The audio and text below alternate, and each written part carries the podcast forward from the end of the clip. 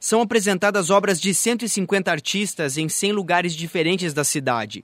Há dois curadores gerais, Teixeira Coelho e Tício Escobar. Neste ano, a Bienal completa 20 anos e se concentra no que se pode apresentar nas ruas. Teixeira Coelho, que também é curador, coordenador do MASP em São Paulo e colaborador do Observatório Itaú Cultural, relembra a história das cidades, quando estética foi uma questão política. É, se você olhar para trás, por exemplo, segunda metade do século XIX, começo do século XX, você vai ver em vários lugares do mundo que é, pessoas com responsabilidade é, de política pública, né? alguns planejadores urbanos, é, legisladores, etc., tinham um pensamento sobre a cidade que era, ao mesmo tempo, social e estético. Não era nem social e cultural. Essa história do cultural virou um, sabe, um chavão, uma palavra de ordem que todo mundo hoje no Brasil pronuncia, ninguém sabe direito o que está dizendo, eu não tenho nenhum medo de falar isso, mas no, na segunda metade do século XIX e começo do século XX não era nem social e cultural, era social e estética. Essa teria sido a razão que impulsionou muitos movimentos de arte que ajudaram a construir cidades importantes ao redor do mundo, em países como Inglaterra, França, Áustria e Alemanha. Infelizmente no Brasil isso não aconteceu, salvo Curitiba, que já há algum tempo atrás se preocupou com essa questão não só da arte, mas com o design urbano, não é?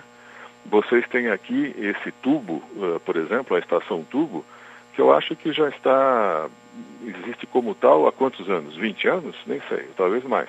Enquanto em São Paulo, por exemplo, todo prefeito que entra é, a primeira coisa que faz é destruir todos os pontos de ônibus, mesmo porque eles são feios, e construir no lugar outros que são igualmente feios. Não é? Uma dessas obras que estão fora dos museus é a do sueco David Svensson. Ele pendurou um poste do mobiliário urbano de cabeça para baixo em um guindaste em frente à prefeitura. Svensson já expôs na Alemanha e na Finlândia.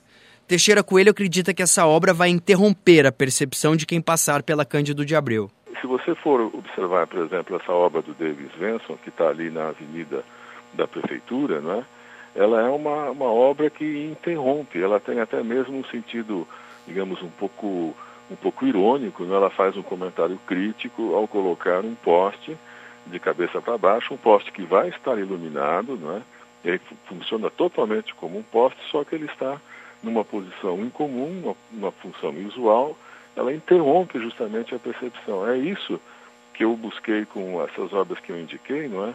Para desautomatizar a relação das pessoas com a cidade. O próprio David Svensson não sabe se as pessoas serão levadas a qualquer tipo de reflexão sobre o que um poste de cabeça para baixo significa ou o que pode significar, mas ele concorda com o Coelho de que elas não vão poder fugir de uma interrupção.